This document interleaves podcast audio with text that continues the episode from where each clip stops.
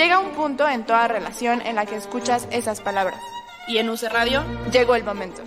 Tenemos que hablar. Tenemos que tenemos hablar. Que hablar. De teatro. Con Davo Herrera.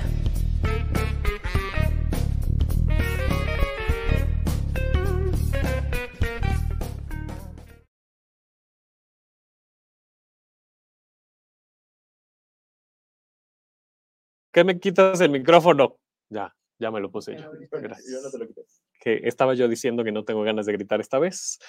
Eh, como acostumbro cada semana. Muy buenas tardes, seres teatrales, bienvenidos y bienvenidas una semana más a Tenemos que hablar de teatro. Y mm, pues bueno, obviamente no puedo dejar pasar este momento para, para hablar de el, eh, el fallecimiento de Eloy Hernández, eh, que además, pues bueno, de ser una persona que que eh, se evidencia durante todo este día y desde la tarde-noche de, ayer, que es porque sigue siendo una persona muy querida por toda la comunidad teatral, por toda la comunidad teatral. Estoy gratamente sorprendido de el número de tweets y de posts en Facebook eh, en el que eh, se le agradece, hay, hay anécdotas, hay consejos que, que ha dado, hay un, acompañamiento impresionante de verdad un hombre que, mm, no se cansaba de trabajar y de generar proyectos y de compartir todo el conocimiento que, tenía y que evidentemente eh, fue, es y siempre será un, gran amigo de Tenemos que hablar de teatro y un amigo personal. Así es que Eloy, este programa evidentemente es para ti y a Patti, em, su hermana, que durante las últimas semanas además estuvo pues comunicándonos la situación de salud de Eloy. Eh, Patti, te mando un abrazo eh, gigantesco. Ah, si forman parte de la comunidad teatral y aunque no formen parte de la comunidad teatral y quieren eh, acompañar sobre todo a Patti en estos momentos, em, en, en Galloso Félix Cuevas se está realizando el, em, el funeral, los servicios funerarios, hasta las ocho y media de la noche de, hoy.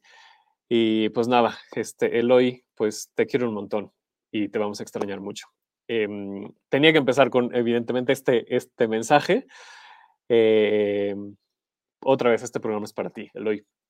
Y pues bueno, gracias a la gente que ya se está conectando en vivo a través de Facebook, a través de Facebook de Davo Herrera y el de UC Radio, y a la gente que de alguna u otra manera encontró el canal de YouTube de Davo Herrera y que está viendo esto, a las dos personas que nos ven cada semana, en, el canal de YouTube. No sé cómo lo encuentran. Yo me imagino que es buscando Tenemos que hablar de teatro, porque la verdad es que no tengo idea cómo se hizo ese canal de YouTube, pero ahí estamos. Yo aquí veo que hay una transmisión de YouTube y ahí estamos. Eh, gracias a la gente también que nos escucha en podcast. Síganos, por favor, suscríbanse al, podcast. Estamos en todas las plataformas, en, en Spotify, en Apple Podcast, en Himalaya, en Google Podcast, en Deezer, en todos lados. Síganos también, por favor, en redes sociales. Nos encuentran en arroba hablar de teatro en Twitter e Instagram, arroba Radio MX en Facebook, Twitter e Instagram.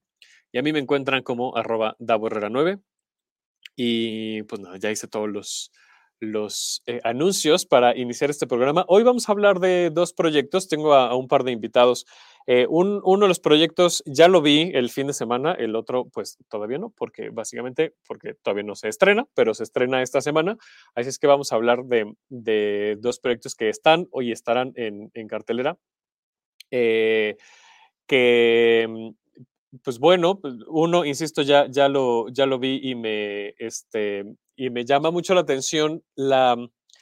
Em, puntualidad, ¿no? Y, lo oportuno de este, de este tema, que, bueno, en términos generales, la, migración siempre es un tema oportuno, pero hay una suerte de entendimiento de la extrañeza y de lo diferente en esta obra de la que vamos a hablar primero con José Uriel García eh, Solís. Eh, ¿Cómo estás, Uriel? Bienvenido. Muy contento, gracias, muy contento de estar aquí contigo, con toda tu audiencia. Un saludo para ti y para todos. Muchas, muchas gracias. Vamos a hablar primero de Niña de la Guerra, que se está presentando en el Teatro Sergio Magaña, eh, sábados y domingos a la una de la tarde, en este horario característico de, sobre todo la Ciudad de México, ¿no? Que es el horario dirigido para jóvenes audiencias, pero siempre me llama mucho la atención que sobre todo en el Sergio Magaña, uno va a ver una obra en ese horario que, insisto, estereotípicamente está dirigido a, jóvenes audiencias y resulta que incide en todas las edades, ¿no? Y Niña de la Guerra no es la excepción. Eh, cuéntanos un poquito, Uriel, tú estás dirigiendo esta, esta obra. Así es, eh, me toca hacer la dirección, es un texto de la maestra Bertiriat, texto que originalmente se llama Niñas de la Guerra y que está pensado para dos actrices únicamente. Nuestra versión es a cuatro voces y bueno, tratamos de que sea una experiencia atractiva para las jóvenes audiencias, pero en efecto que, pueda dialogar con ellas y que también tenga esta postdata para, para el público adulto.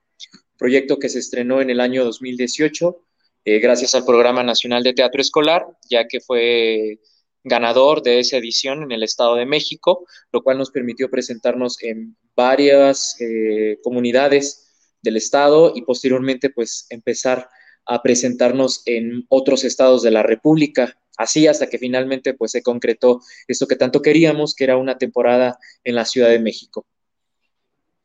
Y desde el 2018 entonces están trabajando este, este proyecto. Em, no me gusta mucho esta pregunta, porque me parece un poquito un cliché, pero te la voy a hacer. ¿Cómo llega a ti este proyecto? En el sentido de justo esta, o sea, hablaba yo de lo oportuno que es este texto en este momento, ¿no? No solamente por la migración como tal, ¿no? De, de encontrarse en un nuevo lugar, sino mira, ya Isaac justo aquí nos dice, qué bonita obra es Niña de Guerra, me conmovió mucho, eh, sino en la extrañeza que decía yo hace rato, ¿no? entonces, ¿cómo llega a ti? ¿Cómo lo empiezan a trabajar? ¿Desde qué perspectivas están trabajando este proyecto? El texto lo leí, yo creo que quizás en 2013, eh, y desde ahí me gustó mucho, porque de alguna manera me conectaba eh, en el aspecto de lo que significa migrar y tener que dejar tu lugar de origen, tener que empezar desde cero, sin que conozcas a familia, amigos. Eh, yo tuve que hacer eso en otras condiciones. A mí me tocó salir de mi pueblo natal para irme a estudiar mi, mi licenciatura. Y de alguna manera experimenté de esa forma la migración. Eso fue como lo primero que me conectó. Y conforme iban pasando los años, iba haciendo conciencia de lo que a nivel contexto, pues pasaba en nuestro país. No, por ejemplo, yo te puedo hablar de estas migraciones forzadas que existen en nuestro país, que desde 2014 pues han sido latentes, migraciones de pueblos enteros de Guerrero, de Chiapas, que me, empatizaban, me conectaban y que también me lastimaban y que encontraba en el texto eh, la manera adecuada para abordarlo eh, en un lenguaje para, para las infancias.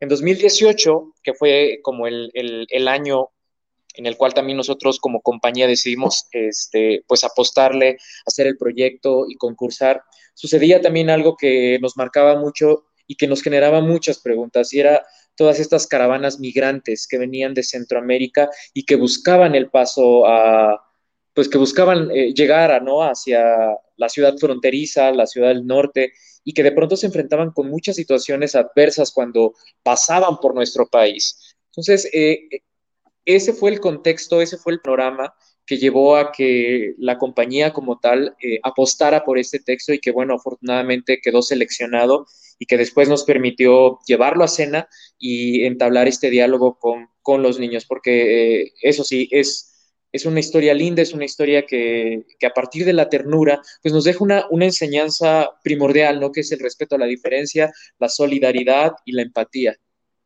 Y como lo dices, ¿no?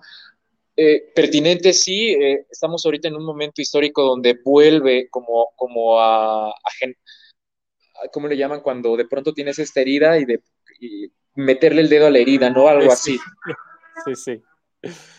Sí, se vuelve, se vuelve muy, muy, insisto, ya estoy repitiendo todo, ¿no? Pero se ve muy, muy pertinente porque además em, decía, ¿no? Me, parece cuando estaba viendo la obra, eh, decía, claro, está hablando de la migración, por supuesto, ¿no? Es, es un poco el, discurso más, más em, eh, tangible que tenemos, ¿no? Más evidente que tenemos de, de, la obra, pero rascándolo un poquito, yéndonos hacia otras, hacia otras capas, ¿no? Lo decías ahorita también, eh, encontrarse con personas diferentes y, encontrarse con, eh, en un entorno diferente, ya sea que tú llegues a un lugar diferente o que venga alguien ¿no? del exterior, cualquiera que este sea, porque no necesariamente es geográfico. ¿no? Es decir, eh, un nuevo miembro en la familia, por ejemplo, ¿no? O encontrarte en tu lugar de trabajo con una persona sí extranjera, pero a lo mejor de la diversidad sexual, pero a lo mejor con alguna discapacidad o con, etcétera, etcétera. Ese enfrentarte a, ese proceso de enfrentarte a lo diferente puede ser muy caótico porque te desequilibra todo el sistema ¿no? que, que, que, ya tenías, ¿no? Y te tiene que, te saca de tu zona de confort. Claro, eh, también recién platicaba con, con, otra compañera y hablaba de estas eh, fronteras, incluso nuestras, ¿no? Eh, psicológicas, corporales, y cómo de pronto el, el, lo que acabas de decir, ¿no? Cuando llega alguien, qué tanto nos puede afectar, qué tanto nosotros también estamos pues, receptivos a poder dialogar con otras personas que no sean como nosotros. Y creo que esa es de las bondades que nosotros encontramos en este texto, que tratamos de ser fieles a, lo que encontramos en esa dramaturgia y poder eh, transmitirla. ¿no? Esa es como un tanto nuestra tarea eh, como grupo de teatro y sobre todo en esta puesta en escena. Hay una cosa que me gustó mucho cuando estaba viendo la, la función, que es estos cuadros plásticos, ¿no? Esta, e, esta construcción de lo visual en, en el escenario. Yo soy fan de, de muchos elementos en, en escena, como eh, en general, ¿no? no es que lo tenga esta, esta obra que sí un poco, pero las puertas, las ventanas, las escaleras, el papel, me gusta mucho verlo en escena, le da una textura al escenario como muy, muy bonita. Eh, pero además hay un juego también como de sombras en algunos momentos, eh, de, pues bueno, eso, ¿no? Los, los, papelitos que justo lo vemos en el, cartel, ¿no? Que se ve como está el personaje eh, resguardándose ahí con, su mochila de una lluvia de, de, papelitos, que además la simbología de esa lluvia también es muy bonita, ¿no? Em, ¿Cómo has trabajado esta parte visual como más plástica de la puesta en escena?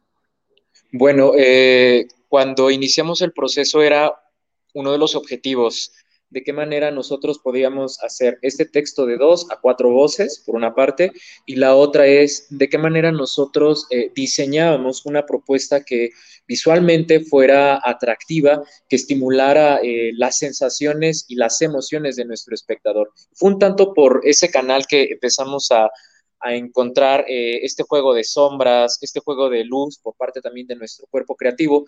Estaba eh, en su momento, pues en este proceso, guiándonos eh, Edgar Mora, que es nuestro iluminador, y también el maestro Mauricio Asciencio, quien, quien hace la propuesta del dispositivo escénico y del vestuario.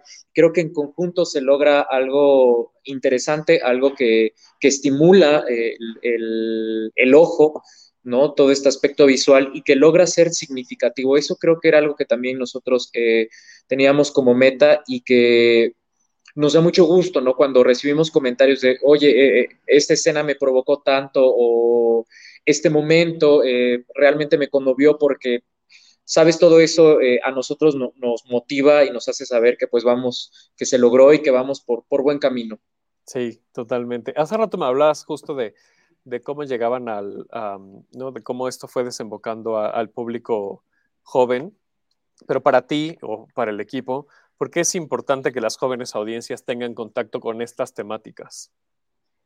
Porque son las temáticas actuales y porque son parte de nuestra realidad y su realidad sobre todo. Yo creo que, que, que es más que, que, la pregunta de pronto se torna inversa, ¿no? Porque nosotros pues es, va de la parte. O sea, yo creo que eh, es parte de, lo que los niños eh, viven en esta realidad y que también nosotros, que quizás eh, nosotros por, por esta cuestión sistemática pues nos volvemos más indolentes, indiferentes y que quizás de pronto la mirada del, del infante, del niño, es la que de pronto permite cuestionarnos, oigan, ¿por qué tratan mal a una persona que viene de fuera? O por qué está sucediendo esto. Y es cuando nos regresan a nosotros y nos permiten también generar estos actos de conciencia y decir, a ver, ¿qué estamos haciendo como sociedad? ¿Qué estamos haciendo con, nuestro mundo?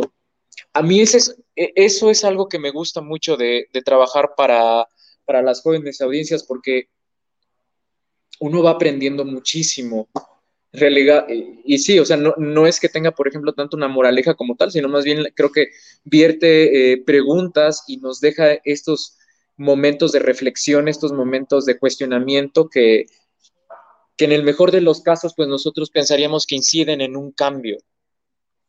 Sí, o una reflexión. Yo, yo pienso eso, ¿no? Como uh, el, si a lo mejor no hay una toma de conciencia, ¿no? Después de leer un libro, de ver una película, de ver una obra de teatro, ¿no? Por lo tanto, no hay a lo mejor una acción tangible, inmediata después de tener contacto con ello. Al menos si hay un, un, un, un, acercamiento a una reflexión y a un cuestionamiento, ¿no? Que, que a mí me parece que Niña de la Guerra lo, lo, tiene, ¿no? Que es un acercamiento, porque además, vaya, se llama Niña de la Guerra, pero sí se habla de la guerra, pero además la guerra puede ser cualquier cosa que sea diferente, que sea ajeno a lo que tenemos, ¿no?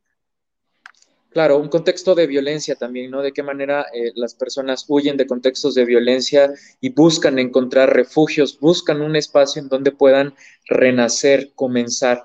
Y te digo, a mí, a mí, lo que me deja eh, el, esta experiencia es también saber la susceptibilidad de que todos podemos pasar por eso. Uh -huh. Todo, y todos tenemos el derecho de comenzar en, desde cero y en otro lugar.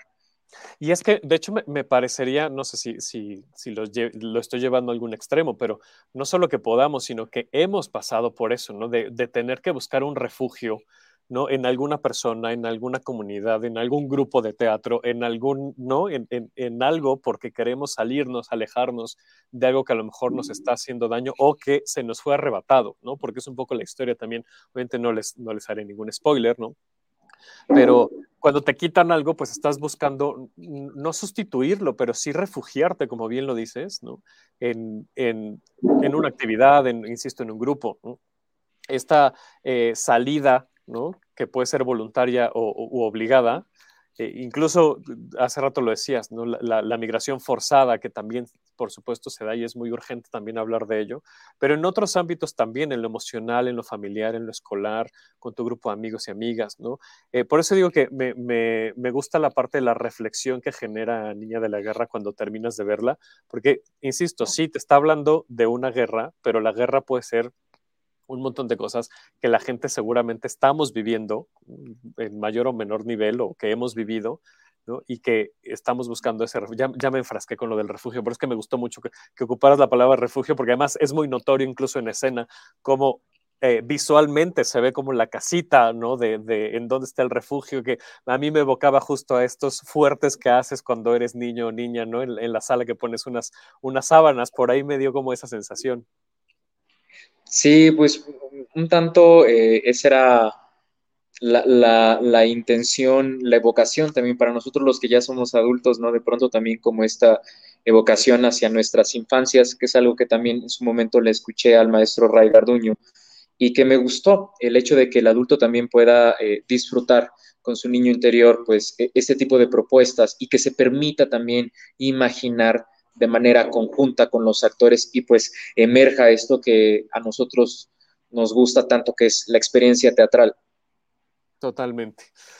Eh, cuéntanos, por favor, otra vez, bueno, ya lo decía yo al inicio, pero cuéntanos ahora de tu voz, dónde, cuándo, cómo podemos ir a Niña de la Guerra. Claro que sí, pues los estaremos esperando, eh, nos restan únicamente cuatro funciones, Así que les pedimos de favor que le caigan, este, lleven a sus niños, a sus niñas, eh, a toda la familia, a los amigos. Eh, los estaremos esperando sábados y domingos a la una de la tarde, ahí en el Teatro Sergio Magaña, está muy cerca del Metro San Cosme, en Santa María la Ribera. Las funciones son a la una de la tarde, vuelvo a repetir, sábados y domingos hasta el 3 de octubre. Ustedes pueden adquirir sus boletos en Ticketmaster, ponen en el evento Niña de la Guerra, o bien si llegan antes, al teatro, eh, pues en la taquilla pueden también comprar estos boletos. Y va la promoción, si ustedes compran sus boletos el día jueves en Ticketmaster, alcanzan un 2 por 1 2 por 1 2 por 1 en Ticketmaster, exactamente. Y yo sigo diciendo que el Teatro Sergio Magaña sigue, o sea, no le hemos hecho la suficiente justicia al Teatro Sergio Magaña, es un lugar muy bonito, es un teatro muy, muy bonito, que siento que no, que no se habla tanto del Sergio Magaña o que no se le reconoce tanto como otros teatros de, de la ciudad, así es que dense la oportunidad de ir, y sí, para cualquier información, pues también recordarles que nos encuentran en nuestras redes sociales, estamos en Facebook e Instagram, nos encuentran como La Gorgona Teatro, ahí los estaremos esperando con Niña de la Guerra. La Gorgona Teatro en eh, Instagram y en dónde me dijiste? En Facebook. y en Facebook, para que también encuentren ahí la información de, la obra y me imagino de otros proyectos que, tendrá este, la, compañía. Sí, justo tenemos hoy un estreno, bueno, tenemos esta semana un estreno más bien, así que este, si quieren saber cuál es, pues por ahí visítennos, les damos cortesía. Danos el sneak peek, ¿qué, se estrena? Se estrena Nana eh, para versión streaming a través de la plataforma de la Capilla Teatro. Ah, este es un personal que habla acerca de el Alzheimer en las personas de la tercera edad visto desde una niña. Es una obra que también le tenemos mucho cariño y que pues, deseamos compartir con todos ustedes. Ahí está, así es que este, pues vayan a las redes sociales de, la compañía. Nos dice Isaac, estaría genial que hagan cuenta de Twitter. Isaac es súper tuitero, entonces por eso lo dice. Oh, les debemos la cuenta de Twitter, todavía no la sacamos. Pero ya, pronto. Bueno, pues si no, de todas maneras está Facebook y está Instagram, que también son, son muy fáciles de usar. Este, nos dice por aquí Luz, hola Davo, hola Luz, qué gusto que andes por acá. Pues bueno, mi queridísimo Uriel, pues muchísimas gracias. Eh, pues ahí está la información para que vayan a, verla este y el próximo fin de semana. No se esperen, pues ya de una vez vayan este fin de semana para que, para que la puedan recomendar y que más gente la pueda ver el siguiente. Sí, los esperamos en el teatro. Muchas gracias. Uriel, muchísimas gracias. Gracias a ti. Que estés muy bien. Nos dice aquí también Alicia, hola Uriel, hola Isaac, ahí está, nos, nos saludamos porque somos una comunidad muy bonita. Muchas gracias. Pues bueno, ahí estuvo la información de Niña de la Guerra. Em, y vamos a la otra obra que les decía que todavía no se estrena, que se va a presentar en un teatro y para hablar de ella nos acompaña Antonio Pérez Jiménez. Hola, hola. ¿Cómo estás, Antonio? Muy bien, Davo, gracias. Me da muchísimo gusto. Eh, muy bien, muy bien. Pues bueno, este, con esta noticia de hoy que todavía estoy como que sopesando la, emoción, este, pero, pero bien, aquí platicando de teatro, porque a eso venimos también. A este, los lunes se habla de teatro. Entonces, bueno, platícanos una familia ideal que además tú escribiste y tú estás dirigiendo, que se va a presentar en un teatro. Sí, así es. Es una familia ideal. Eh, es, esto escribí y estoy dirigiendo. Es una obra que vamos a estrenar el, el 25, este sábado, en un teatro a las 7 de la tarde. Es una obra que que habla de una joven pareja mexicana en 1950 que, que está obsesionada con esta, con esta idea de una familia perfecta. Y bueno, por su parte, Emma, que es la, la, esposa, está muy, muy, muy obsesionada con esta idea y, y Tom también ahí va como, como jugando a este juego de la perfección. Y es a través de, de, esta búsqueda de la perfección que se van a encontrar con bastantes problemas para, para llegar a ese ideal, ¿no? Y es que poner expectativas en lo que sea, ¿no? Pero en este caso, una, una pareja, también tiene sus riesgos, porque justo esa búsqueda de la perfección hace que nos perdamos de muchas cosas en el camino, ¿no? Que no apreciemos lo que está sucediendo en este momento, sino que nuestra mirada esté en el futuro, ¿no? Idealizando esa felicidad que va a llegar una vez que tengamos todo lo que queremos tener, ¿no? Eh, y que además eso me parece, no sé, no sé cómo está abordado, porque no lo he visto, porque no, no, no, he, no he tenido oportunidad, eh, apenas estrena este fin de semana, eh, pero también evidencia muchas de las heridas que traemos, ¿no? Sí, e, esta, esta digo, durante la obra ya, ya iremos descubriendo cuáles son las razones por, por las cuales esta pareja está obsesionada con, con el ideal, ¿no?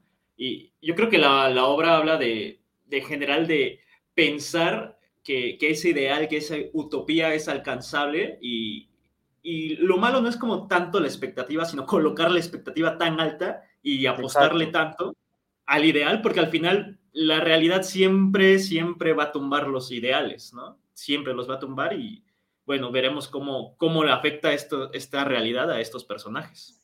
Y además te va Ah, dices, no, la, realidad te va tumbando los ideales, porque además la realidad cambia todos los días, ¿no? Y cambia incluso durante el, día, puede cambiar eh, varias veces, ¿no? Entonces, tener, o sea, no sé si te ha pasado, que seguramente sí, ¿no? Y seguramente a la gente que nos ve eh, y nos escucha también le ha pasado que planeas tu día y piensas que va a ser un día perfecto, muy productivo, ¿no? Que esté ya todo organizado y o te piden que vayas a una junta o que se te olvidó hacer no sé qué o que te, ¿no? Siempre hay imprevistos. Eso llevado a, una escala de, de, el ideal de la pareja, pues obviamente también sucede.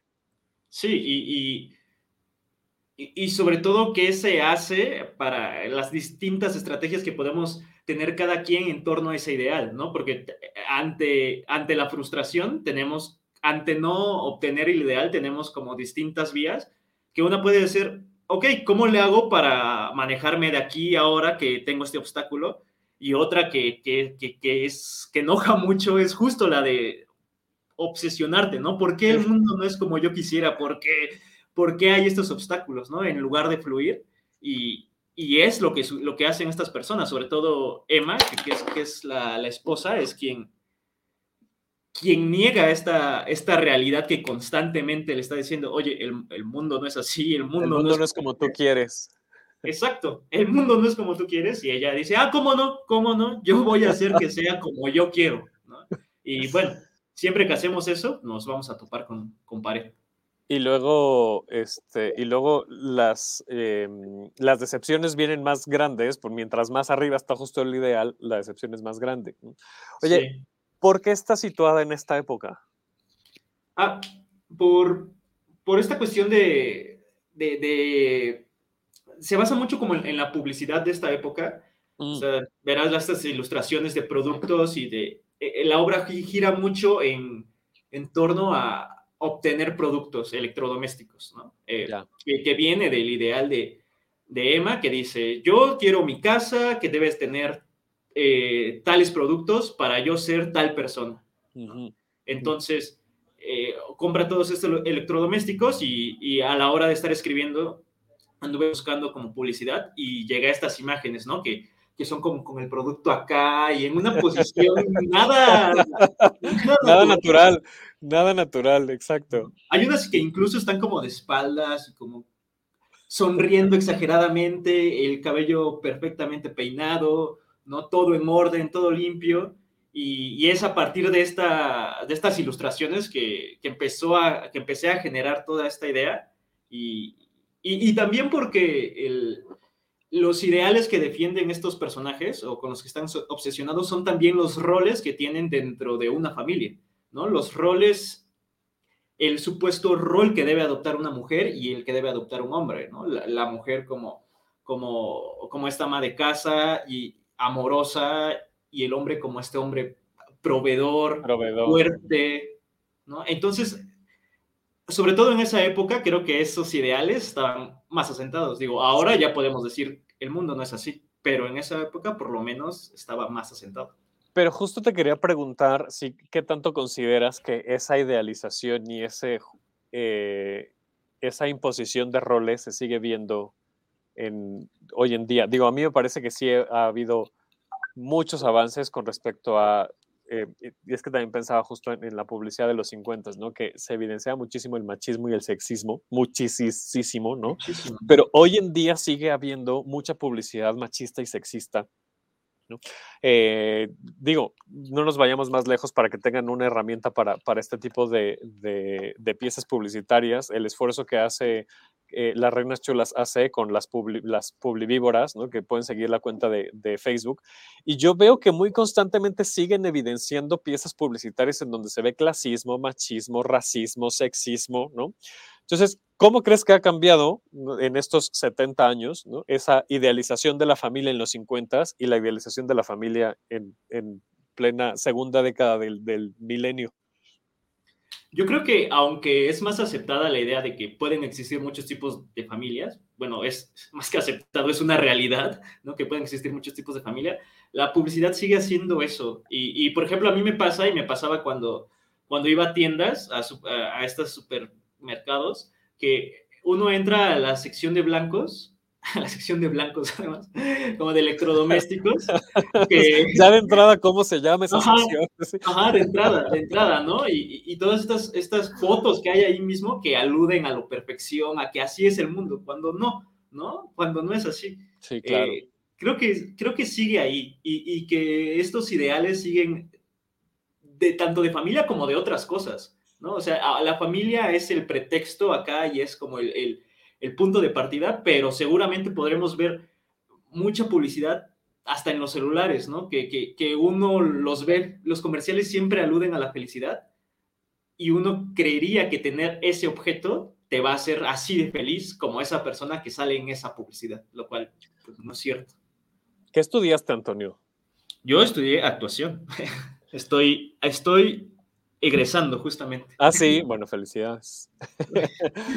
me llama mucho la atención que tienes como muy, eh, muy bien visualizado con mucha claridad el tema de la, de la, publicidad. Bueno, nos decías que buscando ¿no? información para la creación de, de esta obra te encontraste con, con, estas piezas publicitarias, pero es que la perspectiva de comunicación que me, que me, estás ofreciendo, bueno, que nos estás ofreciendo también a la audiencia, es como muy clara en cuanto a lo comercial ¿no? y al capitalismo. ¿no? Hay por ahí un, un video en YouTube que si le buscan así de cómo se vendía el capitalismo, les va, les va a aparecer un, un eh, spot, como, bueno, no es un spot, es como un videito de tres tres, cuatro minutos.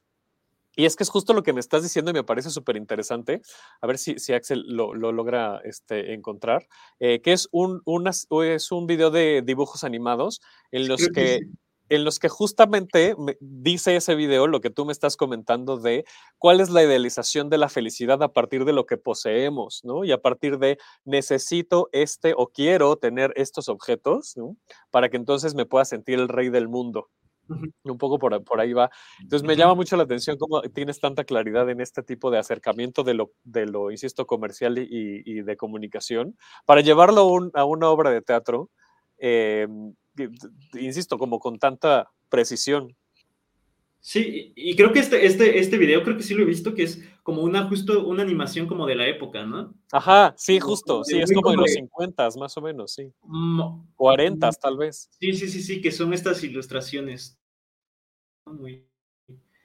Sí, que, que, que, tiene que ir hacia allá. Y, y, también la época tiene que ver con, con este, mientras escribía eh, y buscaba cosas, eh, recordaba las batallas en el desierto, que, que está ubicado justo en la época y en la Ciudad de México y hay una parte, bueno, también en la película de Mariana Mariana, que, que llevan una, una licuadora a la casa y justo en la hora hacemos ahí un pequeño guiño a, a esa escena, que es que, que, en la época empezaron a llegar productos que no estaban aquí en México, ¿no? La alimentación claro. comenzó a cambiar, había como un, un boom de, de, Estados Unidos eh, de productos que, que empezaron a llegar acá. Ese mero, y, Excelito, tal cual.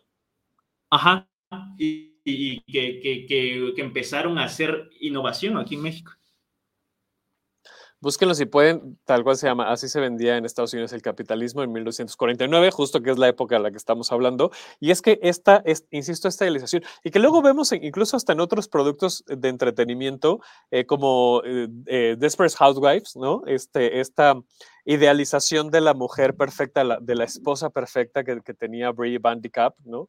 De, de, pues eso, todo pulcro, to, pero detrás de eso hay una, bueno, de ahí se desarrolla toda la trama de, de esposas desesperadas, ¿no? Que detrás de eso, ¿cuál perfección? Era la mujer más infeliz del mundo, ¿no? Nos dice, y, bueno, primero nos puso Zulem, no sé cómo llegué aquí YouTube, lo encontró, y nos pone, y nos pone Isaac, ¿qué tanto cambia tu estrategia y visión para hacer teatro durante esta situación sanitaria? Bueno, Obviamente siempre... te lo pregunto a ti porque yo no hago teatro.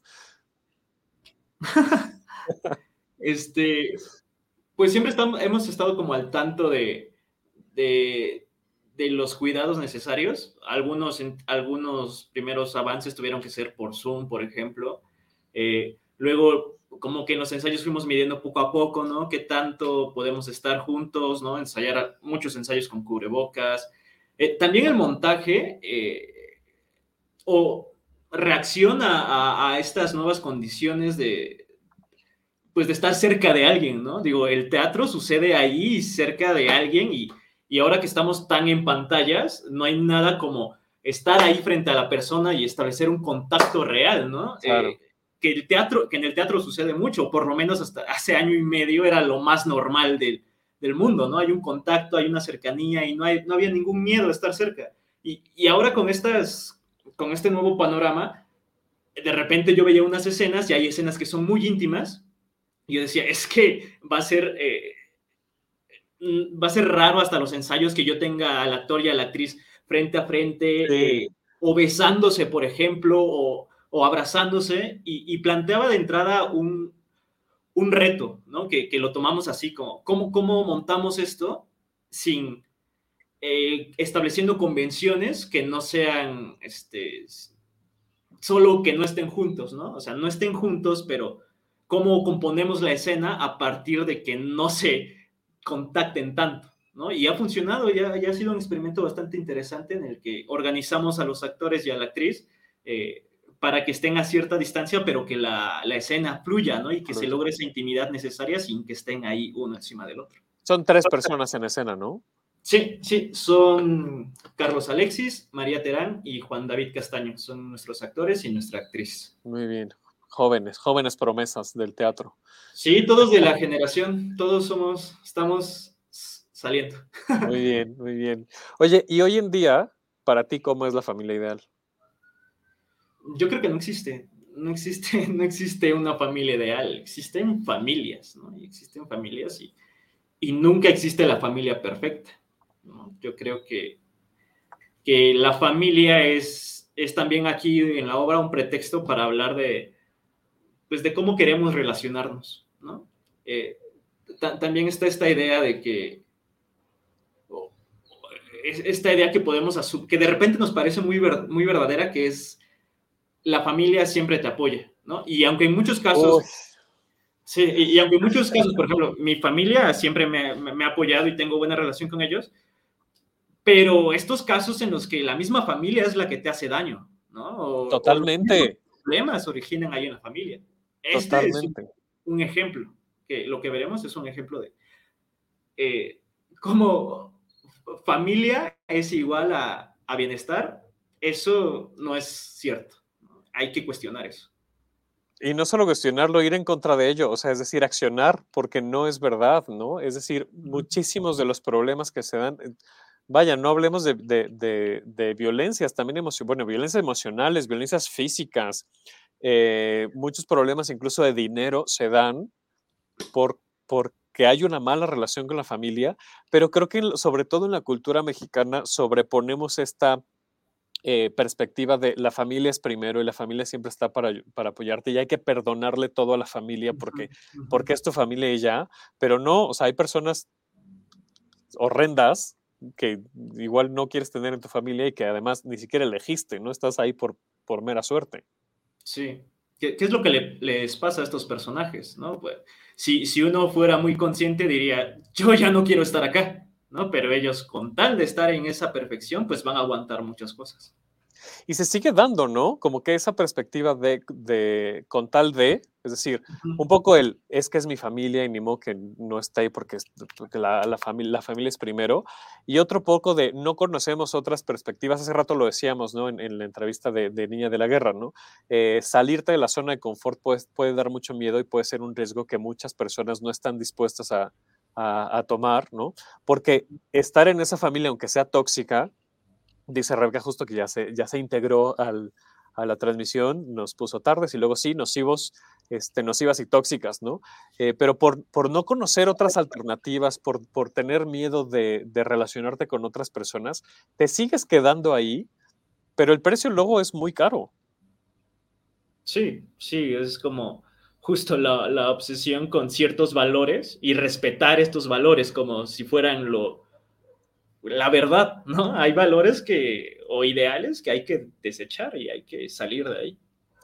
Y para ti, me decías, ¿no? No hay, no hay familia ideal, sino simplemente hay familias, pero ¿qué, es, qué son esos factores con los que tendríamos, o sea, cuáles son las red flags, ¿no? De, de la familia para ti, eh, con los que hay que decir, no, aquí sí pone atención o para ti, porque además para cada quien pueden ser diferentes, ¿no? Pues yo creo que esas señales de alerta son simplemente cuando te, te obligas a ti a respetar eh, lo que dicen los demás sobre tu integridad, ¿no? O sea, cualquier cosa que dañe tu integridad emocional, física, y que la dejes pasar, yo creo que esos son los primeros indicios, ¿no? Como eh, permitir ciertas cosas. Creo que ni en la familia, ni en ningún otro contexto, nadie tendría el derecho de agredirte de ninguna manera, ¿no? Y de repente en la familia como que son, pueden ser como muy permisivos, ¿no? Se puede ser muy permisivo, es que por tal cosa, por tal cosa, pero creo que hay momento para hablar de todo, ¿no? Oye, esto ya no, ¿no? Hasta, hasta aquí llega, llega lo que vayas a hacer. Totalmente. Nos dice Rebeca, nos hicieron creer que sin la familia no haces nada y muchas veces estorban, dañan y hablo hasta de papás. Y es que sí, porque, porque ponemos el estandarte, insisto, de, de la familia en un, en un lugar que nos hace tomar decisiones o nos hace o nos impide tomar decisiones para nuestro propio beneficio, para nuestra propia salud emocional, física, mental, ¿no? que, nos, que nos limitan ¿no? y que por eh, respetar ese estandarte de la familia, pues resulta que, que, podemos llegar a cometer atrocidades. Sí, sí, sí, justo, justo de eso, de eso va la obra, de, de soportar el dolor sobre, o más bien soportar el dolor por la familia. Claro, por, por, ¿no? El, por no quedar mal, por aguantar, ¿no? Porque eh, son estas cosas que se preguntan los personajes, ¿no? ¿Qué vas a hacer? ¿Qué voy a hacer ahora yo sin ti? ¿Qué vas a hacer tú sin mí? ¿Cómo vamos a vivir ahora que ya no vamos, que, que ya no queremos estar así? ¿no? Ay, pues ahí está. Cuéntanos, por favor, Diego, porque ya este, nos estamos ya acercando a la, a la recta final de, del programa. Cuéntanos, por favor, otra vez, dónde, cuándo, cómo podemos ver una familia ideal. Sí, eh, estrenamos ya este sábado. Eh, 25 vamos a tener funciones sábados y domingos del 25 de septiembre al 17 de octubre. Son ocho funciones, los sábados a las 7 y los domingos a las 6. Eh, vamos a estar en un teatro que está en Nuevo León 46, en la Condesa, y los boletos los pueden comprar en boletia.com. Ahí buscan eh, una familia ideal y desde ahí ya pueden apartar su boleto para todos los días o en la taquilla del, del teatro. ¿A qué capacidad va a estar el, el, teatro? Va a estar al 50%. Ok, porque no es un, y, y no también es un algo trato... que nos ayuda. No, dime, dime. ¿Cómo? No, que iba a No, decir que, que, que no, también es, este... no es un teatro tan grande, pero que sí, o sea, no se confíen, ¿no? Porque este, Sí, sí, sí. vayan, vayan y, y no, si no, no van a alcanzar boleto. Sí, y lo bueno del teatro es que es una, es una caja negra y nos da el chance de, de disponer el espacio a, a que haya eh, pues, distancia entre las butacas. Eh, puedo ad adelantar que, que, el montaje está pensado en, en, en, pasarela, al estilo pasarela, entonces mm. podemos como separar aún más al público, también como que eso fue una reacción a cómo le hacemos para que el público se sienta más cómodo, pues sí. tenemos dos frentes y eso nos ayuda un poco a que quienes estén, quien, los asientos que tengamos, los podamos tener un poco más separados. Eso está muy cool porque yo las dos veces que he ido a un teatro me ha tocado así en, digamos, en el formato tradicional de, de las butacas, ¿no? Uh -huh. este, y, y, va a estar interesante ahora vivir la experiencia de un teatro en, en pasarela, que, ese, que luego suena muy común como estas, eh, estos escenarios, ¿no? En pasarela o a tres frentes y tal, pero la verdad es que no, no pasa tan seguido. Entonces, eh, ver una obra con una distribución diferente de la tradicional a la italiana, siempre uh -huh. vale la pena. Creo que siempre es una experiencia, este, pues, eso diferente que, que, hay, que hay que vivir. Eh, te iba a preguntar otra cosa y ya se me olvidó por completo. Eh, no, sí, no me acuerdo. Este, pero bueno, muchas gracias. pero bueno, ahí, ahí, luego me la mando. Sí, exacto, te, te la mando, te, te, la hago. Ah, no, ya me acordé. Que si este es la, el, el, estreno, estreno, o, o, ya habían tenido alguna temporada anterior. No, es, es nuestro estreno, estreno. Ok, entonces, pues bueno, ya a, a este, ser padrinos y madrinas de, sí. de una familia ideal. ¿Desde hace cuánto estás, de, de, última pregunta, porque yo sé que te tienes que ir un poquito antes de que termine el programa, ¿desde hace cuánto estás trabajando con este, con este texto, en este proyecto? El texto lo empecé empezando el año, justamente, justamente empecé. Y creo que el proceso de montaje lo, ya llevamos como tres meses, creo, que, que ha, sido, ha sido complicado por, porque justo estamos terminando la carrera, todos estamos en grupos distintos, eh, okay. pero ya tenemos un rato trabajándola. Dice Isaac que estreno mundial, exactamente. Sí, vayan. Pone que Isaac Rosas, estreno mundial. Oye, pues eh, todo, toda la mierda del mundo debe ser todo el éxito, por eso no se dice. En este estreno mundial de una familia ideal. Eh, y pues recién este, pues, salía del horno, ¿no? Nos dice Leonor, todo saldrá muy bien, saludos y mucha suerte. Muchas gracias, Leonor, por, por conectarte. Muchas gracias, Leonor. Y pues nada, este, Antonio, muchísimas gracias. Eh, redes sociales, por favor, para que siga la gente al pendiente de lo que están haciendo. Sí, en, en, este, en Facebook nos encuentran como Una Familia Ideal y en Instagram también como arroba Una Familia Ideal. Y también en Facebook e Instagram como Cuatro Búhos, que es la productora de Axel Ivy. Y ahí nos encuentran también, creo que es necesario mencionar que eh, el vestuario es de Eric George, eh, el diseño de espacio e iluminación de Talia Palacios, quienes se están rifando también ahí, quienes también somos compañeros de generación y también se están rifando. Y ahí en redes sociales pueden seguirnos y encontrar información. Y durante la temporada empezaremos a tener promociones y cortesías para que se animen. Oigan, pero gente que nos ve, no se esperen a las, a las promociones, vayan de una vez a comprar sus boletas, porque si no, luego, oigan, sí está bien pagar menos, pero está mejor que paguemos el, el quien, quien, pueda también, ¿no? No vamos a obligar a la gente, obviamente, ¿no? Pero quien pueda, paguen el, el, boleto completo, porque eso le hace muy bien, no solamente a la compañía, al actor, a la actriz que está viendo en escena, sino a todo el gremio. Entonces, bueno, si tienen chance de, de una vez. Eh, Cuatro Búhos es la, es la productora y en redes sociales a ustedes les encuentran como una familia ideal, tal cual. Así es.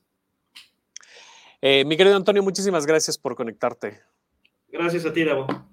Pues nada, estamos en contacto y ahí nos estaremos viendo seguramente en alguna de las funciones. Vale, ahí los esperamos. Muy bien, muchas, muchas gracias. Corina también ya nos pone aquí este, aplausos. Muchas gracias a Corina que siempre nos trae contenido para el programa. Eh, y pues nada, vamos cerrando el, el, el, programa de hoy. Nada más les recuerdo, él dice, gracias por el espacio. Siempre, Corina, esta es tu casa. Eh, y todos los proyectos, miren, qué bonita, Corina. Eh, les recuerdo las, la información de estas dos obras de las que hablamos hoy. Una familia ideal se presenta los eh, sábados a las 7 y los domingos a las 6 de la tarde. Se estrena este 25 de septiembre y va a estar hasta el 17 de octubre en un teatro en Nuevo León 46 en la Hipódromo Condesa. Eh, tuvimos aquí a Antonio Pérez, dramaturgo y director de la obra, con Carlos Alexis, María Terán, Juan David Castro. Vestuario nos decía que es de Eric George escenografía y iluminación de Talía Palacios y la producción es de Cuatro Búhos, la productora de Axel Ivy. Y en el Teatro Sergio Magaña, eh, ahí en la Santa María la Ribera, eh, muy cerca del metro San Cosme y del, del del metro y de Metrobús Buenavista, se presenta sábados y domingos a la una de la tarde Niña de la Guerra de Berta Iriart, la dirección es de José Uriel García Solís, de la compañía La Gorgona Teatro. Sigan en redes sociales, por favor, a las compañías y a los recintos también, para que no solamente se enteren a través de este, de este bonito programa, sino pues a través de las redes sociales de la gente que está creando eh, las obras de, teatro, porque eh, pues bueno, si les gusta lo que van a, ver en el escenario, pues que vayan siguiendo el trabajo. Me parece que eso es muy interesante muy importante desde el punto de vista de espectador y espectadora, ¿no? Seguir el trabajo de la gente a través del de, de tiempo y que no se quede solamente con lo que vi una vez en el Sergio Magaña o lo que vi una vez en la Villurrutia o lo que vi una vez en un teatro, sino que vayamos identificando a estas personas que están creando a través de sus compañías, de sus proyectos, de sus casas productoras, eh, de, todo el trabajo que están haciendo. Así es que eh, ayudémonos, ¿no? Entre, entre el gremio, cada quien desde su trinchera, yo, pues de este lado en la comunicación, pues eh, hago lo que, lo que me corresponde. Pero bueno, regresando a Niña de la Guerra, se presenta, les recuerdo, los sábados y domingos a la una de la tarde. le quedan solamente dos fines de semana, Termina la temporada el 3 de octubre, les repito, en el Teatro Sergio Magaña, ahí en, Sor Juana Inés de la Cruz, 114, Santa María la Ribera. De ambas, de ambas obras se encuentran los boletos en Ticketmaster. Acuérdense que eh, hay mucha oferta en, Ticketmaster, por los jueves las obras que hay, ciertas obras y ciertos espectáculos que participan en, la promoción 2x1 eh, los jueves en Ticketmaster, así es que pues bueno, pueden aprovechar descuentos. Los teatros, la verdad es que están haciendo un esfuerzo bastante importante para eh, eh, pues seguir en pie. No digo reactivar, porque la verdad es que la reactivación se dio desde hace mucho tiempo, pero, pero sí seguir en pie a lo largo de estos meses difíciles. Eh, y aunque el aforo es reducido, pues la verdad es que este, vale la pena que hagamos el esfuerzo y, llenemos ese aforo reducido en, las butacas. Y además están todas estas otras opciones en, streaming. Eh, nos dice Luz que ya siguió este, seguidos en las redes. Y pues nada, hablando de redes sociales, por favor síganos en redes sociales. Miren, aquí está apareciendo el cintillo en la parte de abajo arroba UC Radio MX para que no se pierdan de toda la programación de la estación.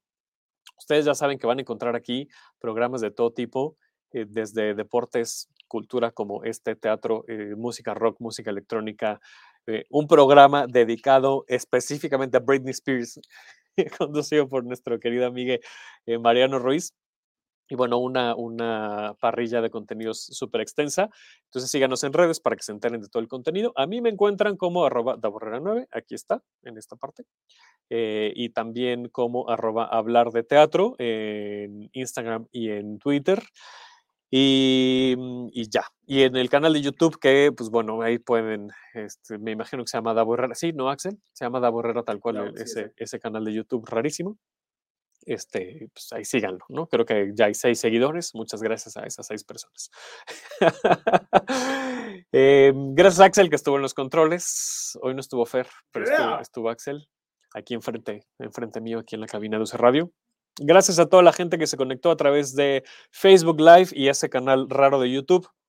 Estaría muy cool que hagan el intento y se conecten y que encuentren ese canal de YouTube y que desde ahí vean el programa, porque lo que tiene de raro es que no tengo idea cómo se creó, o sea, me imagino que en algún momento lo hice, evidentemente, y entonces no puedo administrarlo porque no sé con qué correo está hecho, pero lo ligué a StreamYard y todo, entonces eso es lo raro, que no tengo idea cómo llegamos a ese canal, pero está interesante que estemos también en YouTube.